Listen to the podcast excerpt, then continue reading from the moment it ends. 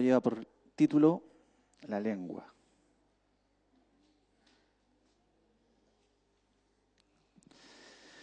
Dice, así también la lengua es un miembro pequeño, pero se, jacta de grandes cosas. He aquí cuán grande bosque enciende un pequeño fuego, y la lengua es un fuego, un mundo de maldad. La lengua está puesta entre nuestros miembros y contamina todo el cuerpo e inflama la rueda de la creación y ella misma es inflamada por el infierno. Amén. Dice que es un miembro pequeño y que contamina todo el cuerpo. Le preguntaba yo a mi pastora, mi pastor, cuando me, dieron esta, esta misión de predicar su palabra acá, de qué podíamos hablar y le mencioné esto, un poco de hablar sobre la lengua, sobre las murmuraciones. Y me dijeron que sí, que era necesario hablar, reforzar un poco estos temas que, que a veces se nos olvida y que es tan, tan vital, tan necesario eh, nosotros poder eh, mantener nuestras lenguas o nuestra boca a veces cerrada porque frecuentemente tenemos, em, si, nuestro corazón, si en nuestro corazón hay mucha necedad, necedad y, estamos ofendidos, frecuentemente nuestra lengua es usada para cosas que no nos van a convenir a nosotros mismos. ¿Ya? Yo el otro día, mientras eh, estudiaba un poquito sobre esto, eh, me acordaba un poquito lo que hablaba Génesis en, la semana pasada con relación a los pensamientos, sobre, con, relación a los, al, corazón. Y ella mencionaba una frase que decía que uno puede en cierta medida controlar o saber o poder filtrar un poco lo que vamos a pensar. No, recuerdo que decía eso, decía, yo creo que mis pensamientos en algún minuto yo puedo saber si son o no, si yo los voy a seguir maquinando o, o simplemente los voy a desechar. Y, con la lengua es lo mismo. Con la lengua nosotros muchas veces caemos en esos juegos, ¿cierto? En esos lazos donde dejamos fluir la lengua y no nos damos ni cuenta, hermano, cuando estamos murmurando y estamos ahí metidos en este fuego que habla su palabra, donde estamos contaminando y estamos provocando incluso hasta un incendio con lo que podemos estar diciendo. Busqué el significado de murmuración, que está ligado todo, digamos, al tema de la lengua. Dice, es la murmuración según el, significado, dice que es un comentario que se hace de una persona que no está presente, tratando de que ésta no se entere con la finalidad de hacerle daño. Es un, significado sucio, es, una, es, una, cuestión sucia, dice, es el comentario que se hace de una persona, es un simple comentario, ¿ya? y a veces uno dice, no, si yo hice un comentario nomás, y no nos estamos dando cuenta que ese comentario puede afectar a la persona que no está presente, dice acá, tratando de que ésta no se entere con la finalidad de hacerle daño. Entonces a veces nosotros podemos caer en esos juegos, ¿cierto? En esas trampas del diablo que, como digo, no nos damos a veces ni cuenta que estamos cayendo en la murmuración, que estamos eh, eh, menospreciando a una persona a la cual no está presente. Y ni siquiera le estamos dando la facultad que se pueda defender. ¿cierto? Entonces, esa es la murmuración y eso es lo que puede hacer nuestra lengua si no está sujeta a, la, voluntad del Espíritu Santo. Salmos 34, 13 dice, guarda tu lengua del mal y tus labios de hablar engaño. Yo me puse a buscar varias, eh, varios versículos con relación al tema de la lengua y con relación a todo lo que sale de nuestra boca que muchas veces no bendice, que muchas veces, eh, principalmente cuando estamos eh, ofendidos, principalmente cuando estamos pasándolo mal, estamos frustrados, ¿cierto? Cuando estamos molestos, cuando estamos enojados, muchas veces podemos decir cosas que después, a los minutos después, nos vamos a arrepentir, ¿cierto? Entonces, como decía eh, Génesis, a veces los pensamientos nosotros los podemos filtrar un poco y podemos decir, no, no me conviene irme por este pensamiento, voy a desecharlo, no lo voy a maquinar, pero muchas veces nosotros con el tema de la lengua largamos y después pensamos, principalmente frente a una discusión. Amén. Entonces, eh, me quería detener en la parte de la murmuración, porque la parte de la murmuración es cuando me junto con alguien, porque eso se requiere de dos personas, ¿cierto? De un, de un emisor y un receptor, en contra de alguien que no se encuentra, ¿cierto? Que algo sucio, es una estocada en la espalda. Y con relación a la lengua propiamente tal, lo que decimos muchas veces frente a una discusión o lo que le podemos decir a alguno de, nuestros seres queridos, que por lo general son palabras ofensivas, ¿cierto? Que a veces no nos damos cuenta que dañamos a la persona. Entonces, eh, es tan importante, hermanos, que nosotros podamos entender esto, que muchos de nuestros, de nuestros fracasos, muchos de, nuestros, de nuestras trabas y de nuestros eh, hoyos que nosotros tenemos, eh, están hechos, están producidos por lo que nosotros mismos a veces decimos de nuestras propias vidas o de la vida de nuestros, nuestros hermanos.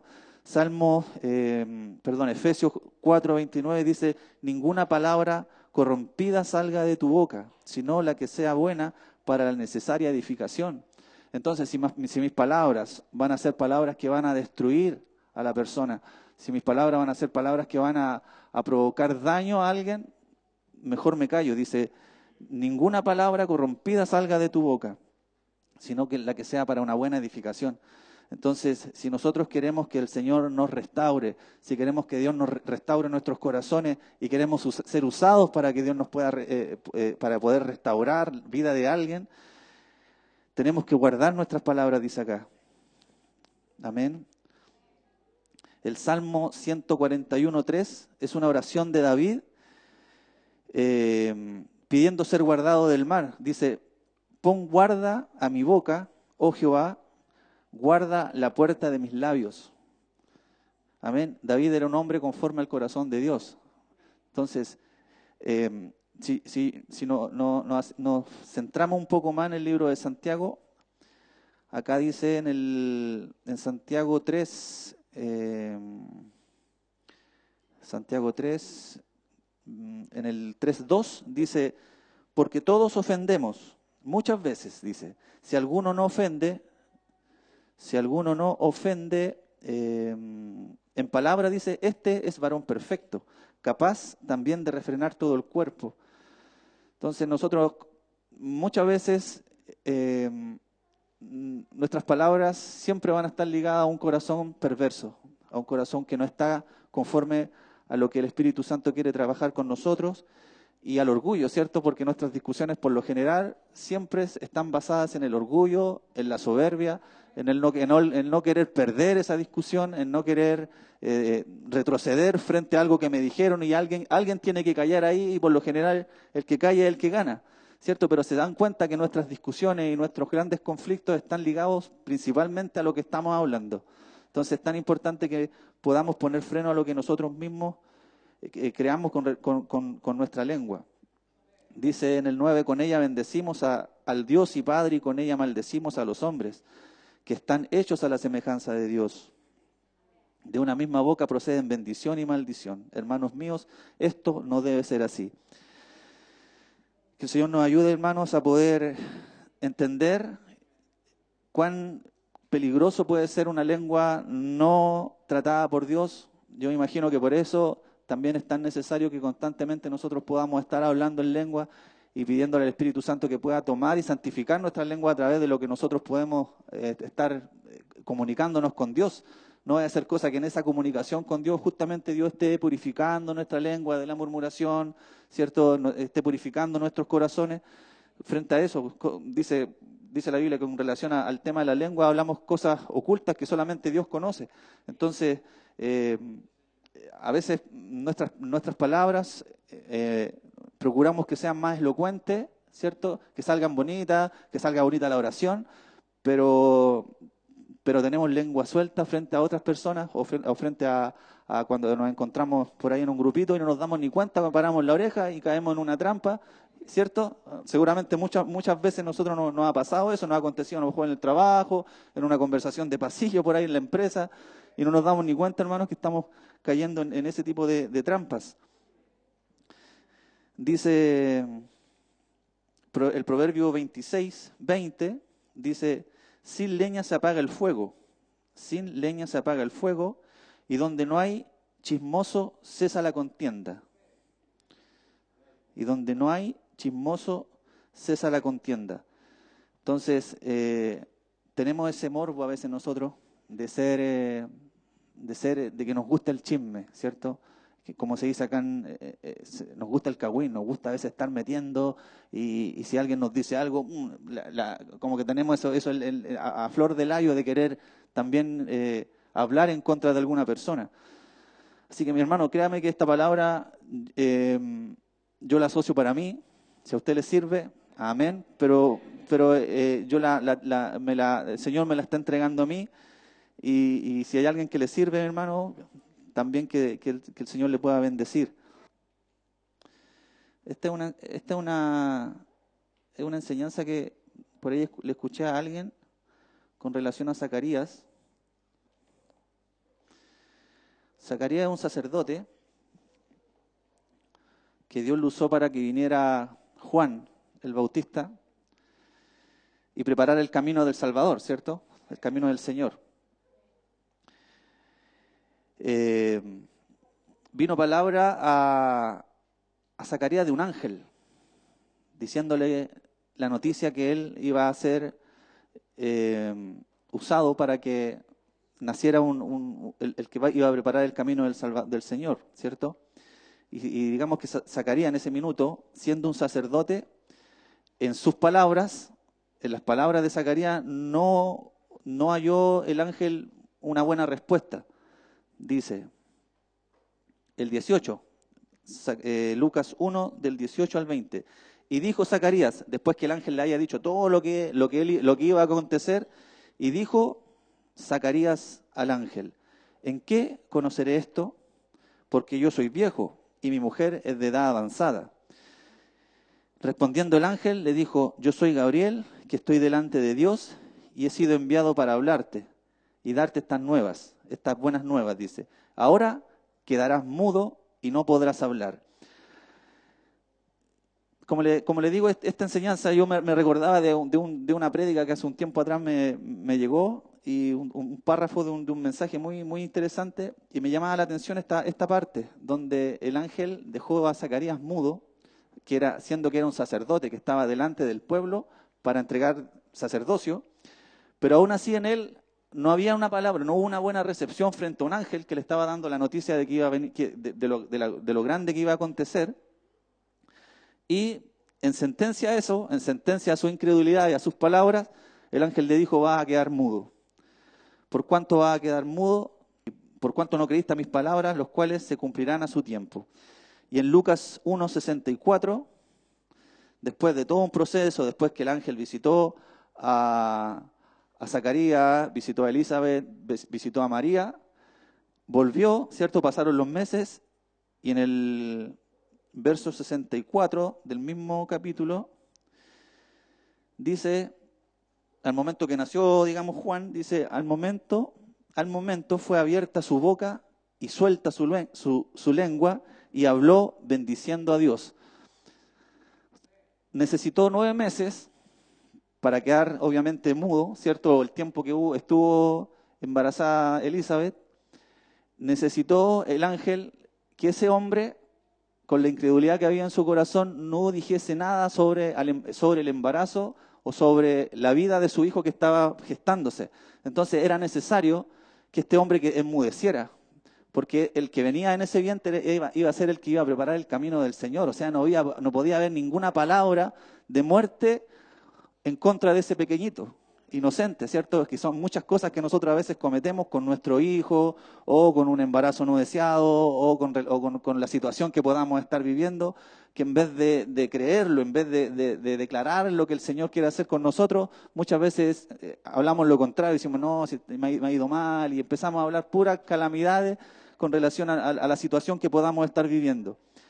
Entonces fue necesario que en este caso puntual el, ángel digo, no, tú mejor con la incredulidad que tenéis, con la respuesta que me diste, mejor queda mudo, te dejo así, y una vez que nazca tu, bebé, dice que él ahí recién alabó al Señor. Y después profetizó y me imagino que se alineó con Dios. Entonces era necesario enmudecer.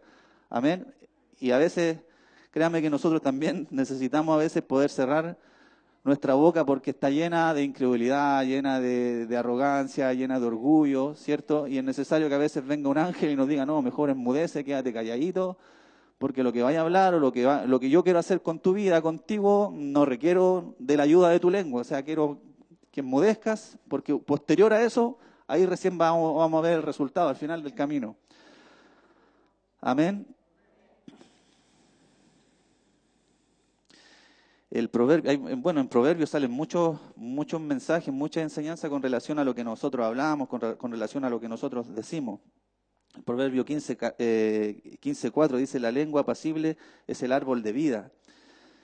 Eh, Proverbio, Proverbios 10.11, manantial de vida en la boca del justo.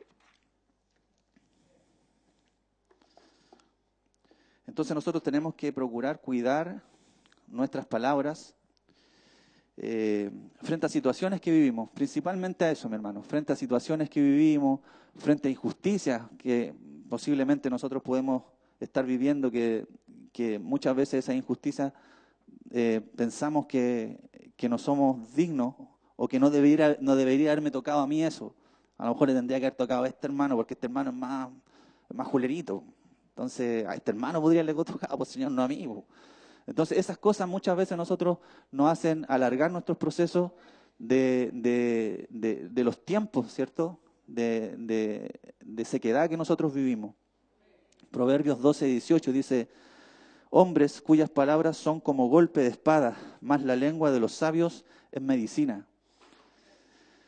El Señor nos ayuda a poder, eh, yo recuerdo que cuando era chico, le voy a contar algo que yo vivía cuando era chico tengo una, mi mamá y un par de tíos y tías que cada vez que se juntaban en mi casa, a la hora de once hablaban de puras enfermedades. Y no, ¿y cómo he estado? No, ando con un dolor aquí, ah, no. Y, como que el dolor eh, de esa persona no era tan importante como el dolor del otro tío. Yo escuchaba y era siempre, siempre exactamente lo mismo. Mi mamá, mi tía y otra tía hablaban de enfermedades, de dolores, que aquí, que allá. Las viejitas al final siguen todas enfermas, porque lo único que hablaban en esa mesa era pura enfermedad pura enfermedad, pura enfermedad. Y, aquí dice, eh, más la lengua de los sabios es medicina. Amén. Entonces es tan necesario. A veces nosotros no entendemos, yo a través estudiando esto me daba cuenta que a veces nosotros no entendemos la, dimensión del daño que nosotros podemos hacer con nuestra lengua. Y, o, el, o, el, nivel de bendición que también nosotros podemos requerir. Si esto no es solamente maldición.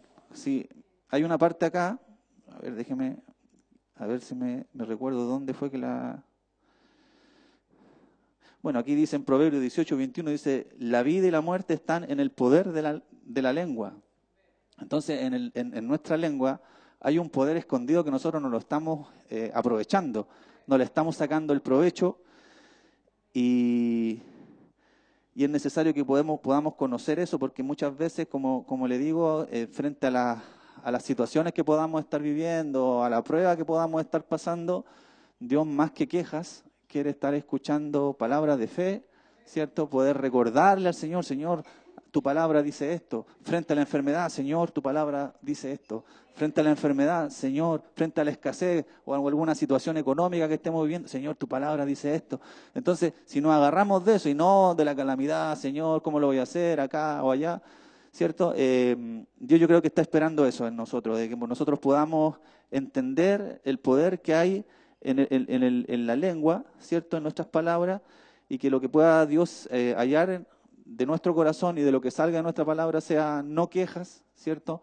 Ya hemos vivido muchos años quejándonos, ya hemos vivido mucho tiempo em, en esas situaciones de, y en ese, en ese escenario de queja donde vemos que no hay cambio, donde vemos que la situación está allí, constante, permanente pero tal vez nuestros mismos comentarios, nuestros mismos pensamientos nos tienen ahí, ¿cierto? Y no hemos descubierto que a lo mejor si comenzamos a declarar la palabra, si comenzamos a declarar la sanidad, las palabras de sanidad frente a una enfermedad que por la cual hemos luchado por muchos años, no, no, no, no vemos una respuesta, no es porque Dios no esté respondiendo, simplemente no hemos declarado su palabra sobre nosotros mismos. Segunda de Corintios 4:13 dice, creí por lo cual hablé. Nosotros también hemos creído, por lo cual hablamos. Entonces todo esto va ligado a la fe, ¿cierto? Va ligado al creer. Porque yo le puedo estar hablando todas estas palabras, pero si usted no está creyendo y todos los mensajes que desde acá se nos, se nos predican, si no, no lo estamos creyendo, si no lo estamos atesorando en nuestro corazón, va a ser eso, va a ser un pasar solamente y vamos a seguir con nuestras vidas normales. Lucas 6:45 dice, el hombre bueno, a esto quería, esto que nada buscando, el hombre bueno del buen tesoro de su corazón saca lo bueno, y el hombre malo del mal tesoro de su corazón saca lo malo, porque de la abundancia del corazón habla la boca. Esto siempre lo hemos visto, ¿cierto? Siempre hemos dicho, ah, la abundancia del corazón habla la boca. Pero es algo real, o sea, si, si nosotros, siendo malos, obviamente de, de lo malo que podamos ser, vamos a hablar puras cosas malas, puras calamidades, ¿cierto? Entonces tenemos que procurar sacar ese tesoro bueno, esa palabra, ¿cierto? La palabra del Señor que está atesorada en nuestros corazones, que está ahí en nuestro espíritu, poder sacarla de ahí y desde eso poder comenzar a hablar. Amén. Proverbios 13:3 dice el que el que guarda su boca guarda su alma, más el que mucho abre sus labios tendrá calamidad. Acá caemos en lo mismo, muchas muchas palabrerías, mucho consejo, mucha palabrería a veces no es que seamos sabios, no es que seamos, eh, que tengamos mucho conocimiento, es simplemente, simplemente eso, pura bulla, ¿cierto? Pura palabra. Y a veces necesitamos, mi hermano, callar, necesitamos eh, no ser gente que responda y que tenga siempre una respuesta a algo, ¿cierto? Eh, tenemos que hablar, eh, cuidar, guardar las cosas que hablamos de los demás, de nuestros hijos, de nuestra esposa, de nuestros hermanos. Cuidemos nuestra lengua, cuidemos lo que nosotros hablamos, cuidemos lo que, lo que oramos, ¿cierto? Porque muchas veces nuestras oraciones no son, no son consecuentes a lo que estamos viviendo, a la, realidad que no estamos viviendo. Pero si eso, si eso está em, con fe, si esa palabra, si esa, si si esa oración está con fe, créame que eso va a ser efectivo, ¿cierto? Porque siempre esto tiene que ir con, con fe, con, con, la palabra, con, la fe que Dios nos pide.